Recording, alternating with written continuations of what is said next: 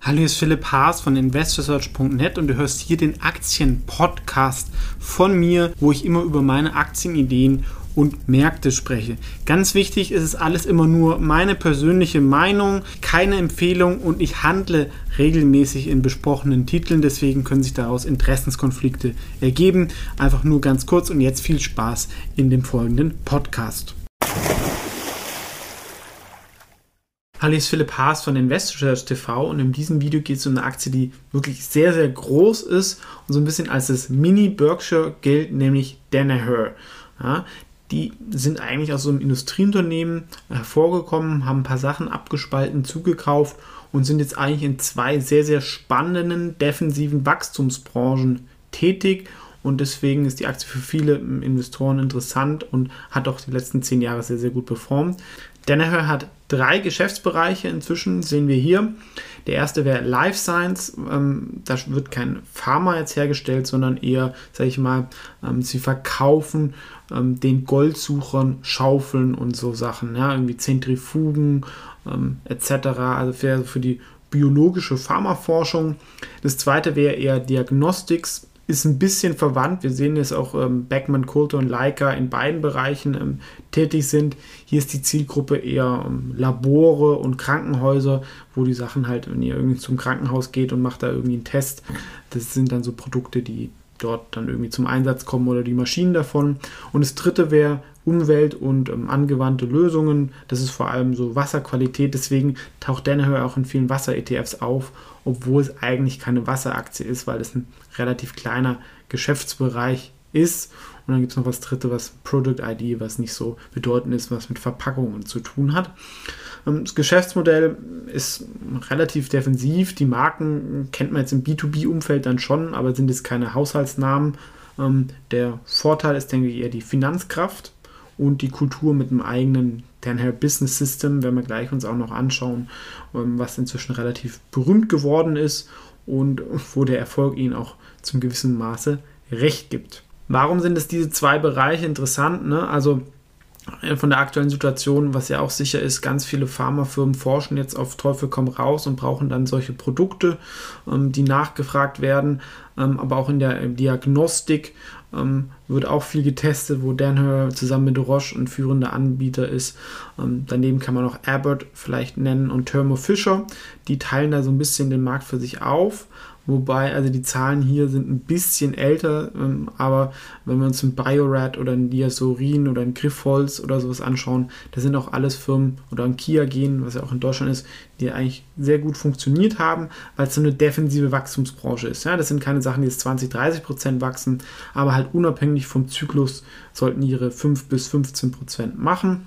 Ähm, die adressierbaren Märkte von Danaher sind um die 100 Milliarden groß. Pharmaforschung wächst da am stärksten, ähm, Wasser- und Diagnostik ein bisschen niedriger, ähm, aber es ist halt schon auch umkämpft, ne? wenn man hohe Bewertungen hat, da gibt es schon einige Firmen, ähm, was allerdings halt ein gewisser Vorteil ist, wenn ich jetzt eine Pharmafirma bin oder irgendwie ein Krankenhaus, da kommt es halt nicht immer auf den letzten Euro an, sondern ich will Qualität haben und ich will irgendwie nicht das Problem haben, dass da ein Problem gibt, weil es dann schnell um Menschenleben gehen kann und weil also falsche Tests etc. Und da hilft natürlich, wenn man da schon langes Standing hat und das ist auch so ein Beispiel, wo dann die Regulatorien eine große Rolle spielen. Das heißt, es ist so ein Markt, wo nicht jeder rein kann. Also ich kann jetzt nicht einfach anfangen, Zentrifugen ähm, an Pharmafirmen zu verkaufen.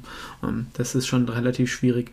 Mit, und davon profitieren sie einfach, dass sie da auch ein bisschen geschützt sind. Und wenn was kommt, kaufen sie halt auch Sachen ähm, gerne zu ja, also, ähm, und das wird halt so ein bisschen die Frage, wie gut sich dann diese Zukäufe halt dann kulturell integrieren lassen können. Dieses Danaher Business System hat sich auch über die Zeit ähm, weiterentwickelt.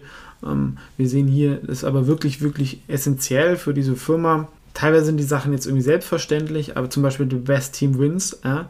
Allerdings, wenn man mal in der Realität von vielen Großkonzernen ist, dann weiß man, dass es leider nicht so ist, sondern eher irgendwie Firmenpolitik und solche Sachen ähm, zählen. Ähm, sie sind wirklich halt direkt oft ähnlich wie Amazon halt auf den Kunden bezogen, dass wir halt Lösungen für diesen entwickeln und halt auch dieses Kaizen, es kommt aus Japan. Das bedeutet, dass man halt ähm, möglichst wenig Ausschussware und, ähm, produziert und das kann sich natürlich überall integrieren lassen, dass man kein ähm, ist ja auch wie beim, beim Sparen, ja, dass man da sehr, sehr effizient ist, dass sie aber auch innovativ sind, also in Innovation investieren und auch ihre Shareholder halt ähm, gut in Lohn wollen und an die denken, was ja oft bei manchen Firmen auch ein Problem ist, weniger in Amerika, mehr in anderen Ländern. Es gibt auch eine ganz interessante Partnerschaft mit GE. Sie haben für um die 20 Milliarden von GE Bio gekauft, was jetzt ein großer Bereich in diesem Life Science Bereich ist. Und das hat ähm, GE ein bisschen Cash gebracht. Und deswegen sind sie jetzt halt in diesem Life Science Bereich ein führender Anbieter, was ja eine relativ sichere Sache ist. Der ehemalige CEO von Danaher ist jetzt übrigens auch ähm, CEO von GE. Ja, da gibt es so ein bisschen, also auf jeden Fall Bezug. Und sie haben sich auch von Sachen getrennt, die dann zyklisch sind, ähm, wie Fortiv, was auch Sinn macht, weil ja, Danaher ist jetzt halt so ein Liebling, wo alle Investoren kaufen, die keinen Zyklik haben wollen, sondern Qualität und wissen, das wächst, egal was passiert, um ein paar Prozent. Und ich habe noch ein ähm, ganz gutes Management und Team, wurden zum Beispiel für Diversität ausgezeichnet. Und ich habe der Thomas Joyce, der wechselt zwar jetzt, aber der hat da auch einen ganz guten Job gemacht. Deswegen, wie den ganzen Zukäufen, sind die Finanzzahlen, die wir hier sehen, auch nicht so vergleichbar. Es wurden Sachen abgespalten, Sachen zugekauft. Wir haben es schon gesehen. Also sie sollten so mit 5 bis 10 Prozent, sollten sie organisch wachsen können. Zuletzt waren es um die 6 Prozent. Also für mich ist es kein Fast Grower, sondern eher so ein Slow Grower, aber halt wirklich halt sehr, sehr stabil ähm, Dividende ist auch sehr niedrig, um das halbe Prozent, aber ist stark gewachsen. Das ist halt die Frage. Also wegen der Dividende sollte man so eine Aktie nicht kaufen. Und die Margen sind auch relativ ähm, stabil. Ja? Man darf halt auch nicht vergessen, es gibt Konkurrenz, wenn ich irgendeine so Zentrifuge kaufe. Viele Kosten sind da relativ fix. Da kann ich jetzt auch nicht gleich ähm, doppelt so viel verlangen oder wenn ich doppelt so viel verkaufe, mache ich ähm, dreimal so viel Gewinn. Ähm, das ist dann nicht so. Ähm, aber man kann das natürlich immer ein bisschen steigern, vor allem mit dem zunehmenden Fokus auf die höherwertigen Geschäftsmodelle. Und hier sehen wir auch, dass es in der Vergangenheit gut funktioniert hat. Also es ist fast ein Tenbagger über zehn Jahre gewesen, ohne dass es jetzt auch die riesen Crash dabei gab. Das ist eigentlich das halt, was auch viele, viele suchen. Ja, neben den Qualitätsinvestoren, defensiven Investoren sind hier sicherlich auch einige Momentum-Investoren drin. Das wird sich, denke ich, allerdings nicht mehr so wiederholen lassen auf die nächsten zehn Jahre, weil Danaher inzwischen auch schon ein sehr, sehr großes Unternehmen ist und in diesen Bereichen, wo sie tätig sind, äh, ähm, stoßen sie halt auch langsam an die Grenzen des Wachstums. Wir gesehen, 100 Milliarden Marktgröße, davon haben sie jetzt auch schon einen guten Teil. Das heißt, sie müssen durch Zukäufe wachsen und die sind halt im Moment aktuell sehr, sehr teuer, was das dann so ein bisschen begrenzt. Kommen wir jetzt zu der Bewertung nach dem fairen KGV und es ist ein Qualitätsunternehmen, wäre sogar fast ein Weltklasse-Unternehmen. Also es gibt wirklich sehr, sehr gute Noten, jetzt auch unabhängig davon, was die Investoren derzeit suchen. Trotzdem nach einem fairen KGV, und auch wenn wir die Schätzung für 21 nehmen, ist die Aktie überbewertet, da das Wachstum halt doch nicht gigantisch ist. Ja? Und irgendwie muss man da auch mal die Kirche im Dorf um, sein lassen, selbst wenn ich da mit 10% wachse. Um, weiß ich nicht, ob ich halt einen 35-fachen Faktor zahlen würde. Vor allem, wenn, wenn ich halt andere Aktien da im Verhältnis kaufen kann. Aber wofür es, glaube ich, doch eine geeignete Aktie ist, ich nenne es ein Buy and Hold Forever Depot, wo man sagt, ich kaufe eine Aktie und will sie eigentlich 20 Jahre liegen lassen, vielleicht wie eine Berkshire Hathaway oder weiß ich nicht, für den einen oder anderen eine Apple oder etc., ähm, dann würde ich jetzt kein großes Market Timing betreiben. Dafür ist es sicherlich ähm, möglich. Für mich wäre es jetzt eher ein Watchlistenwert. Ich hatte es mal, ähm, habe es dann aber auch mal verkauft. Ich finde es halt ein bisschen jetzt aktuell zu teuer. Bin halt auch auf der Suche nach Aktien, wo ich halt auch nochmal sehe, dass nicht nur das organische Wachstum da ist, sondern dass es auch ein sogenanntes Re-Rating geben kann. Also das ist KGV. Ähm, ich kaufe es zum Beispiel 15, ich kann es für 25 verkaufen. Das sehe ich hier halt eher nicht, sondern ich glaube, dass halt eher auch mal in die andere Richtung ähm, gehen kann.